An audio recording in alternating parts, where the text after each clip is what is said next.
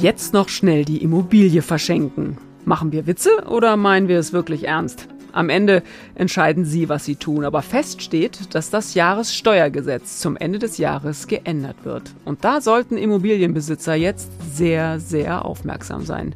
Worauf Sie achten sollten, besprechen wir gleich mit unserem Kollegen aus der Frankfurter Allgemeinen Sonntagszeitung, Dirk Scherf. Und damit herzlich willkommen zu einer neuen Folge des FAZ-Podcasts Finanzen und Immobilien. Mein Name ist Inken Schönauer. Und ich bin Martin Hock. Schön, dass Sie dabei sind an diesem Nikolaustag, Dienstag, dem 6. Dezember. Martin, das Wort Jahressteuergesetz kommt ja ehrlicherweise so ein bisschen bröselig daher, muss ich ehrlicherweise sagen. Kannst du dich für dieses Thema irgendwie begeistern? Ah, mittelschwer. Also ich habe meine erste Steuererklärung ja schon deswegen mit einer gewissen Begeisterung selbst gemacht, uh. weil ich wollte einfach nur ausprobieren, was ich alles im Studium gelernt habe. Insofern macht es mir auch bis heute eigentlich nichts aus. Und kam was raus dann äh, bei der Steuererklärung im ja, Studium? Ja, es war damals mehr so eine Art Spiel, weil es war halt der typische Sommerferienjob und da gab es dann ein bisschen Steuerabzug und dann gab es halt alles zurück. Also da war nicht viel zu machen, aber ich fand, ich, ich würde es eigentlich jedem empfehlen. Man fängt mit einer ganz einfachen Steuererklärung an und über die Jahre wird das immer komplizierter und man wächst dann so langsam rein. Jetzt ist aber doch ganz kurz meine Neugier geweckt. Steuererklärung, uns trennen ja ein paar Tage äh, Lebensalter meine erste Steuererklärung, war ich ganz stolz, weiß ich noch, war mit einer CD, so eine Steuer-CD, ich glaube von einem Discounter, die dann äh, in einen meiner ersten Laptops irgendwie so geschoben wurde. Also ich hätte jetzt beinahe gesagt, es war eine eine Disk, äh, also hier so eine Floppy Disk, das war sie aber nicht, aber es war eine CD. Wie, wie bei dir? Rechenschieber oder? Äh? ja, Rechenschieber. Also Rechenschieber habe ich tatsächlich in der Schule noch gelernt. Wir waren der letzte Jahrgang, der noch Rechenschieber gelernt hat und der erste, der Taschenrechner hatte.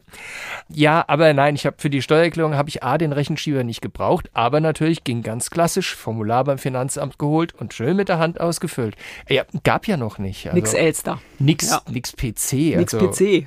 Ich habe dann meinen, selbst meinen ersten C64 hatte ich noch später. Oha, Mann. Also ich war schon beim, äh, also nicht mit der Steuer, aber VC20, aber we get carried away. Also Steuererklärung.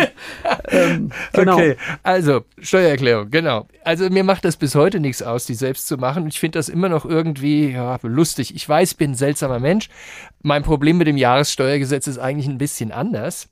Nämlich das meiste, was drinsteht, betrifft mich überhaupt nicht oder ist es für die Steuererklärung einfach wurscht, weil es sowieso automatisch stattfindet. Ja, oder es ist zu kompliziert. Also ich muss ehrlicherweise sagen, also ich reiß mich jetzt nicht drum um das Thema äh, Steuererklärung einmal im Jahr, aber man muss es dann eben machen.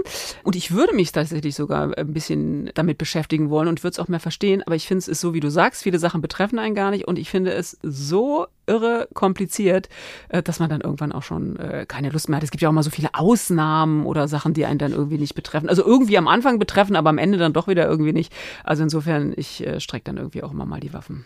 Also ich kann das nachvollziehen. Und, aber es sind so zwei Dinge. Das eine, ich denke immer, was mir mal ein Steuerfachwirt gesagt hat, bei einem Formular, als es darum ging, ich ihn fragte, was soll ich denn dieses Formular schreiben, um Gottes Willen? Und er sagte mir, füll irgendwas aus. Die Sachbearbeiter im Finanzamt wissen es nämlich auch nicht. Und die sind froh, wenn was drinsteht. Und äh, unter diesem Gesichtspunkt mache ich meine Steuererklärung bis heute. Ich fülle was aus, wenn ich nicht genau weiß. Und dann schauen wir mal, was am Ende rauskommt. Denn das ist ja bei der Steuererklärung am Ende das Wichtigste, ist ja was, was am Schluss rauskommt. Und ich bin ja, wie gesagt, ein seltsamer Mensch. Wenn es komplizierter wird, wird es für mich eigentlich erst interessant. Ja, also insofern wäre der alte Traum der Deutschen von der ganz einfachen Steuererklärung für mich ja schon fast ein Albtraum. So wie der, dass man da auf dem Bierdeckel seiner Steuererklärung direkt neben den Strichen machen kann. Hm. Ah ja, da gab's mal einen, ne? Dieser äh, berühmte Professor Kirchhoff, der mal die Idee hatte, dass die Steuer auf einen Bierdeckel äh, passen sollte. Das ist echt lange her. Also grob würde ich sagen, bestimmt über 20 äh, Jahre. Und man muss sagen, sie passt auch immer noch nicht die Steuergesetzgebung auf einen Bierdeckel. Also da ist noch eine, eine Menge zu tun. Aber, und deswegen machen wir ja heute diesen Podcast, da bewegt sich zwar, bewegt sich etwas, zwar nicht, dass sich die Steuer, äh, Steuer generell vereinfacht, aber eben etwas, was die Hörerinnen und Hörer durchaus interessieren könnte. Also bevor die Steuergesetzgebung, insbesondere die deutsche, auf den Bierdeckel passt, ich denke, da hat die Sonne schon ihren gesamten Brennstoff verloren. Du bist ja echt sehr pessimistisch. Also vielleicht eine Chance für die Steuererklärung, aber nicht für die Steuergesetzgebung. Aber ja, was könnte unsere Hörer interessieren? Lass mich mal raten. Hm, das Waschen von Berufskleidung? sehr gut. Ist bestimmt auch so eine Ausnahme, die nur gilt. Ich weiß nicht, wenn es irgendwie vielleicht weiße Berufskleidung ist oder so, dann kann man die vielleicht absetzen. Nee, also es, es hängt von der Berufskleidung ab und es hängt vom Gerät ab, mit dem Berufskleidung gewaschen wird. Also ich mache das für einen Handwerker, deswegen weiß ich das so gut. Oh, siehst du mal, also das ist ja wirklich ein, ein, ein, ein Universum, in dem man sich wirklich verzetteln kann. Aber äh, nee, es geht nicht um Berufskleidung, sondern es geht um Immobilien. Und da muss man natürlich äh, hellhörig werden. Wir kriegen ja alle mit, dass sich die Immobilienpreise in den vergangenen Jahren ordentlich nach oben geschraubt haben. Das ist natürlich super für die Leute, die Immobilien äh, erworben haben vor einer äh, gewissen Zeit, nicht so dolle für die, die es gerade finanzieren müssen. Aber genau dieser Punkt, dass die Immobilienpreise eben nach oben gegangen sind, das will jetzt der Gesetzgeber ab dem kommenden Jahr berücksichtigt wissen. Und das wird natürlich vor allem dann interessant, wenn es ums Vererben geht. Und als Spoiler für das Gespräch, was ich gleich mit Dirk Scherf äh, führe, kann ich sagen, es könnte sich wirklich lohnen, über dieses Thema Vererben, Verschenken noch in diesem Jahr 2022 nachzudenken. Hallo Dirk. Ja, hallo Inken. Dirk, du hattest neulich einen Artikel in der Zeitung, der, wie ich fand, sehr durch den Titel auffiel. Das ist ja immer schon mal eine gute Voraussetzung für einen guten Artikel. Und die Überschrift war, verschenken Sie Ihr Haus jetzt. Meine erste Reaktion war so ein bisschen, war das ironisch gemeint? Naja, natürlich nur ein bisschen ironisch. Ne? Also man muss schon überlegen, wem man da was verschenkt. Ähm, aber wenn man sich damit getragen hat, äh, seiner Tochter, seinem Sohn, äh, Angehörigen sein Haus vielleicht irgendwann zu vererben, ähm, dann kann man jetzt schon drüber nachdenken, das jetzt vielleicht vorab über eine Schenkung zu machen und das jetzt beschleunigt in diesem Jahr. Denn da ändert sich die gesetzliche Grundlage ein wenig. Ja, das ist, das ist ja echt tatsächlich spannend und deswegen machen wir ja auch heute diesen äh, Podcast. Was ändert sich jetzt eigentlich direkt? Worauf muss man jetzt achten? Was sich ändert, ist die Bewertung der Immobilie. Da gibt es Kriterien, wie so eine Wohnung, so ein Haus bewertet wird. Und äh, da werden die Faktoren, die der Rechnung zugrunde liegen, werden angepasst. Ähm, soll das Marktgeschehen besser abbilden? Also die Preise sind ja gestiegen in den letzten Jahren und deswegen wurden diese Faktoren angepasst. Mit der Folge, dass so ein Haus jetzt mehr wert ist auf dem Papier und deswegen ist auch die Steuer, die darauf bezahlt werden muss, im Schenkungsfall auch höher. Das ist ja tatsächlich ganz interessant. Ich meine, erstmal ist es ja gut, wenn ich vielleicht ein Haus besitze, das mehr Wert hat. Also ich meine, das ist ja der Traum eines jedes äh, Immobilienbesitzers, dass er irgendwann mal als Schnäppchen vielleicht ein Haus gekauft hat und jetzt ist es mehr wert. Wie wird denn bisher der Wert so einer äh, oder überhaupt der Wert einer Immobilie ermittelt? Also ich meine, das kann ich mir ja so ein bisschen zusammenreimen, dass in einer attraktiven Lage es wahrscheinlich irgendwie höher geht. Aber wie sind denn dann eigentlich die Parameter, denen auch das jetzt zugrunde liegt, was du eben beschrieben hast? Also bisher werden Immobilien oder auch in Zukunft werden Immobilien äh, nach im besten Fall nach dem Marktwert äh, bewertet. Also wenn es vergleichbare Marktdaten gibt, in Großstädten ist das ja häufiger der Fall. Ein Nachbarhaus wird zu einem bestimmten Preis verkauft. Äh, in der Region, in dem Viertel gibt es äh, Vergleichsverkäufe. Dann kann man das zugrunde legen mit diversen Ab- und Zuschlägen, ähm, weil das Haus ja nicht vielleicht identisch ist mit dem anderen. Aber so kann man sich dem Ganzen nähern. Es gibt aber Gegenden, da gibt es überhaupt keine Vergleichsdaten, weil seit Jahren kein Haus mehr verkauft wurde oder auch keine Werte ermittelt wurden. Und da wird es dann schwierig mit Marktdaten und da muss man zurückgreifen auf die gesetzliche Berechnungsmethodik. Und diese Methodik äh, hat eben Faktoren zugrunde gelegt, die sich jetzt äh, erhöhen. Und deswegen für solche Fälle äh, entsteht jetzt ein Problem. Und dieses Problem ist eben tatsächlich, tritt dann ein, nicht für den Fall, dass ich eben das Haus behalten will, sondern eben für den Fall, dass ich es irgendwann vererben muss. Jetzt frage ich mich ja so ein bisschen, wenn sich das jetzt ändert, soll ich denn jetzt wirklich unter allen Umständen mein Haus wirklich verschenken? Das wirkt auf so eine Art erstmal so total abstrus und wirr. Nein, natürlich nicht. Also äh, wie ich am Anfang schon gesagt habe, man muss sich schon gut überlegen, was man mit seinem Haus macht. Will man das wirklich? Ähm, Haus ist so ein Lebenstraum von allen eigentlich, die es machen. Ähm, will ich das aus der Hand geben? Viele haben aber ein gutes Gefühl bei ihren Angehörigen, äh, wollen ihnen das eh vermachen irgendwann und sagen sich, ja, da wäre es in guten Händen. Ähm, dann kann man es machen. Und dann sollte man es allerdings auch nicht einfach nur verschenken, sondern die meisten wollen ja da drin wohnen bleiben. Da würde ich es dann schon mit gewissen rechtlichen Regelungen absichern. Also das eine ist ein, ein Wohnrecht sich einräumen, also nicht, dass, falls doch mal zum Streit kommt mit den Kindern, dass die einem die Wohnung oder das Haus kündigen und auf die Straße setzen. Das sollte natürlich vermieden werden. Das kann man mit einem lebenslangen Wohnrecht erreichen, was übrigens auch den Wert der Immobilie senkt und damit die Erbschaftssteuer Erbschaftssteuer oder Schenkungssteuer, hat also auch einen steuerlichen Vorteil und hat eine Absicherung und es gäbe die Möglichkeit, auch Widerrufsklauseln einzubauen, ähm, wenn man sich grob zerstreitet mit den Angehörigen. Oh, das finde ich jetzt aber nochmal einen äh, echt einen wichtigen Punkt, denn das wäre echt so meine nächste Frage. Kann ich denn so ein verschenktes Haus auch irgendwie wieder zurückbekommen? Also vor allem jetzt, wenn wir irgendwie sagen, machen Sie es noch in diesem Jahr. Also wir wollen jetzt ja niemanden zu Impulsverschenkungen hier irgendwie verleiten, aber tatsächlich könnte ja der eine oder andere durch dieses Thema so ein bisschen aufgerüttelt sein. Dann macht man was und bereut es am Ende doch. Oder das, was du eben gesagt hast, mit dem man zerstreitet sich vielleicht auch mal oder äh, die Kinder entwickeln sich leider doch nicht so in diese Richtung, in die man es mal gehofft und äh, für die man gebetet hat. Gibt es so eine Möglichkeit, also dass man das am Ende doch wieder äh, zurückbekommt? Und was sind dann am Ende auch die Konsequenzen vielleicht davon, wenn man äh, also Hü und Hot, also so ganz ohne Konsequenz könnte ich mir vorstellen, ist das am Ende doch auch nicht, oder? Nein, also man kann solche Klauseln in den Schenkungsvertrag einbauen. Ein Anlass für einen, für einen Widerruf der ganzen Schenkung wäre zum Beispiel, wenn ich selber in finanzielle Schwierigkeiten gerate und sozusagen Geld brauche und das äh, rückabwickeln möchte oder wenn ähm, der Beschenkte, also mein Sohn, meine Tochter irgendwie straffällig wird oder drogenabhängig wird oder sich sogar scheiden lässt, selbst Scheidungsfälle äh, kommt ja häufiger vor, könnte also so eine Rückabwicklung ermöglichen. Dann wird es aber auch komplett rückabgewickelt, das heißt mit Steuerzahlung abzüglich äh, vielleicht einen kleinen Ausgleich für die Wohnungszeit, die Nutzungszeit, die man da äh, in dem Haus gewohnt hat. Ähm, aber dann wird es komplett abgewickelt. Also kann man sowas, kann man vereinbaren, ja. Allerdings muss man äh, wahrscheinlich dabei bedenken, kostet dann im Zweifel auch wieder Notargebühren. Auf jeden Fall. Umsonst ist ja, es nicht. Also Aber es ist vielleicht in dem Fall wert. Mhm. Du hast in deinem Artikel, das fand ich auch ganz interessant, von Kettenschenkungen geschrieben, die man vielleicht auch machen könnte. Kannst du das nochmal kurz erklären, was du damit meinst und was damit, äh, was man damit dann im Sinn hat? Also Hintergrund ähm, von der Kettenschenkung und auch von diversen anderen Möglichkeiten, Steuern zu sparen, ist ja, dass man die Freibeträge, die eingeräumt werden, maximal ausnutzt. Also ein, ein, wenn man unter Eheleuten verschenkt, äh, ist es entweder steuerfrei oder bis zu 500.000 Euro sind frei. Bei Kindern sind es 400.000. Bei Geschwistern sind es aber viel kleinere Beträge. Ähm, das heißt, wenn man jetzt der Schwiegertochter zum Beispiel etwas äh, verschenken will, äh, sollte man das nicht direkt machen, weil dann greift der Freibetrag kaum und die arme Schwiegertochter muss ziemlich schnell Steuern zahlen. Also dann wäre der Trick, ähm, man macht eine Kettenschenkung, schenkt es erst dem Sohn und der schenkt es dann seiner Ehefrau. Sozusagen einmal dem Sohn geschenkt mit hohem Freibetrag und dann die beiden untereinander unter Eheleuten auch wieder.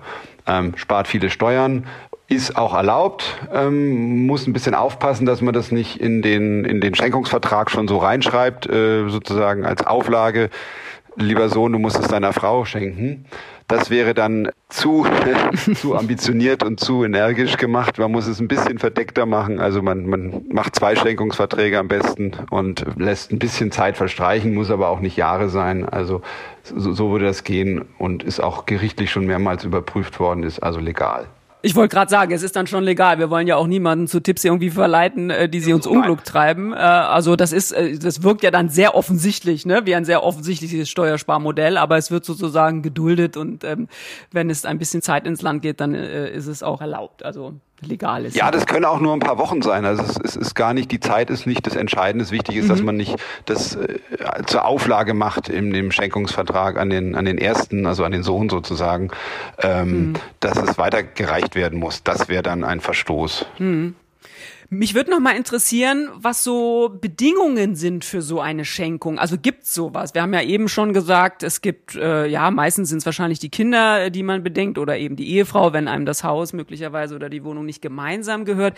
Also müssen das äh, Anverwandte sein, an die man so eine Schenkung gibt? Kann das irgendjemand machen? Du hast ja eben schon diese Freibeträge äh, genannt. Also allein schon deswegen ist es wahrscheinlich eher in direkter Linie von Frau oder oder oder Kindern ähm, sinnvoll. Man könnte es ja auch stückeln oder eben so weiter Tochter verschenken, wie du gesagt hast. Aber gibt's irgendwie, also harte Bedingungen, unter welchen äh, so eine Schenkung stattfinden muss. Also oder anders gefragt, ist irgendwas ausgeschlossen. Also man kann es jetzt irgendwie nicht dem Cousin irgendwie vermachen oder der der freundlichen Nachbarin oder irgendwas. Nein, also, also gibt's da so. Schenken darf ich jedem, wo ich Lust zu habe.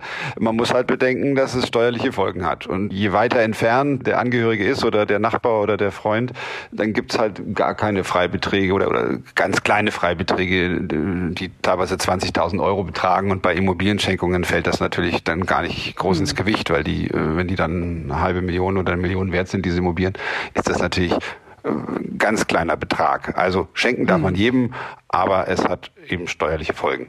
Und äh, es mhm. gibt ein paar sozusagen äh, ja formale Voraussetzungen oder oder äh, Grundlagen, dass man natürlich das Ganze notariell macht bei einer Immobilie und dann natürlich auch nachher ins Grundbuch einträgt, wie ganz normal bei einem Verkauf.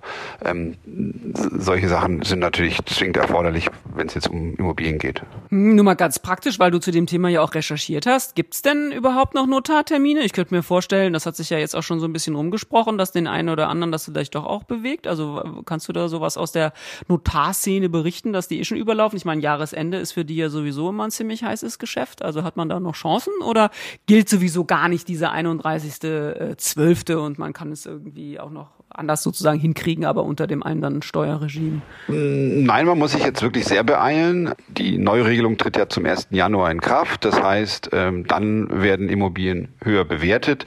Das heißt, wenn man jetzt den Freibetrag äh, maximal ausnutzen will, sollte man das in diesem Jahr machen, wo die Immobilie eben auf dem Papier noch ein bisschen weniger wert ist. Dazu braucht man einen Notartermin in diesem Jahr. Hm, es sind noch wenige Wochen, man muss sich wirklich beeilen. Ähm, wichtig ist nicht der Eintrag in das Grundbuch, sondern wirklich sozusagen der, der Termin beim Notar und dann dort das Datum der, der Schenkung, das im Vertrag festgehalten wird. Ähm, und ja, da kann man nur sagen, allerhöchste Eisenbahn, man muss sich beeilen. Mhm, das heißt auch nochmal, um es ganz klar zu sagen, man braucht wirklich einen Notar. Es reicht nicht ein unterschriebenes Stich, äh, äh, Schriftstück, wo man selber sagt, ja, ich äh, schenke meiner Tochter Erika meine Immobilie äh, für fünf Millionen, also so, so eine Absichtserklärung, auch wenn sie schriftlich und von allen unterschrieben ist, es reicht nicht aus. Es braucht den Notar. Also bei einer Immobilie ja, auf jeden Fall. Ähm, mhm. Und mhm. man kann natürlich auch im nächsten Jahr noch schenken, nur dann ist die Steuerlast halt höher. Ja. Also eine Schenkung mhm. ist immer sinnvoll, äh, immer besser als äh, ein, ein Erbe dann im, im Todesfall, weil dann mhm. kann man den Freibetrag eben nur einmal nutzen beim im Todesfall. Mhm. Wenn man schenkt, kann man alle zehn Jahre diesen Freibetrag neu nutzen. Also wenn man das relativ früh macht, kann man, könnte man mehrmals Teile des Vermögens übertragen. Hm, das ist auch nochmal ein guter Hinweis. Ich glaube, das haben viele auch gar nicht so auf dem äh, Zettel oder im Kopf, dass mit den äh, alle zehn Jahre, dass man das irgendwie ausnutzen kann. Ne? Ist ja auch klar, das haben wir auch schon mal eine Sendung hierzu gemacht. Ähm, Leute beschäftigen sich leider viel zu selten mit dem Thema Erbe und Vererben, weil es ja natürlich ein sehr unangenehmes Thema ist. Mich würde nochmal so prinzipiell äh, interessieren, auch bei Immobilien sind Steuerzahlungen eigentlich nach oben hin äh, gedeckelt? Also hört das irgendwann auf? Bei so einer äh, sehr teuren ähm, Immobilie kann das ja wirklich auch zu einer echt großen Belastung werden, so eine Erbschaftssteuer. Leider nicht. Also nach oben ist die Zahlung unbegrenzt. Was gedeckelt ist, ist der Steuersatz, ähm, 50 Prozent was ja schon ein ganz schön Hammer ist. Bei sehr hohen Vermögen ist das und wenn es eben nicht die nächsten Angehörigen sind und äh, unter schlechten Bedingungen sozusagen. Heißt aber, abhängig vom Wert äh, der Schenkung kann die Steuerlast ziemlich hoch sein und da gibt es dann auch keine Begrenzung nach oben. Ja, und was ist, wenn ich mir als Erbe die Erbschaftssteuer dann und also jetzt schon nicht, aber auch unter den neuen Berechnungen äh, am Ende gar nicht leisten kann? Gibt, also gibt es da irgendwie einen Ausweg? Das Problem taucht häufiger auf. Also äh, gerade wenn eine Immobilie, ähm, die ja hohe Werte hat, ver, vererbt oder verschenkt wird, dann ist manchmal der Fall, dass äh, tatsächlich diese Immobilie verkauft werden muss, nur um die Steuern zu zahlen, was eigentlich immer ungern gemacht wird. Deswegen gibt es beim Familienheim, also bei dem selbstbewohnten Heim, gibt es ein paar Erleichterungen. Ähm, wenn man eine vermietete Wohnung geschenkt bekommt und da die Steuer nicht zahlen kann, dann ähm, muss man sie manchmal verkaufen. Es gibt manchmal die Möglichkeit, es zu Stunden äh, für ein paar Monate, aber das ist ja auch keine Dauerlösung. Also manchmal gibt es die Fälle, ja. Mhm, es wirkt immer so auf den ersten Blick, ich weiß, das ist ja auch immer ein Streitthema, wie so ein Luxusproblem, ne? Also, dass man so denkt, oh Mensch, da muss so jemand diese äh, teure Immobilie verkaufen. Aber ich meine, wenn das das Erbe äh, tatsächlich ist und man kommt nicht anders drum herum, als es zu verkaufen, also das ist, ja, also es gibt Schlimmeres wahrscheinlich, als dann äh, den Gegenwert in Euro in den Händen zu halten. Aber man hätte die Immobilie ja vielleicht auch gerne für die eigene Altersvorsorge möglicherweise auch gerne ähm, behalten wollen. Ne? Also ich genau. finde, so einfach ist die Rechnung da gar nicht ähm, aufzumachen. Man muss sich da mal die, die, die Zahlen nur vor Augen führen. Also es sind mehrere 10.000 Euro, teilweise über 100.000 mhm. Euro Steuern, die da anfallen können. Und die hat eben nicht jeder so auf dem Konto liegen. Mhm. Ja, und man kann ja den Zeitpunkt logischerweise auch gar nicht beeinflussen, sehr oft, äh, wann das dann eben auch fällig wird, weil man ja nicht weiß, wann äh, jemand tatsächlich stirbt und dann auch eine Immobilie vererbt. Insofern finde ich, ähm, das haben wir ja jetzt ganz gut hergeleitet, ist so dieses Thema Schenkung vielleicht tatsächlich was, worüber man mal nachdenken könnte. Dirk, ganz herzlichen Dank. Ja, bitteschön. Ja, Martin, was nimmst du mit an dem ganzen Steuerthema, das ich jetzt mit Dirk diskutiert habe?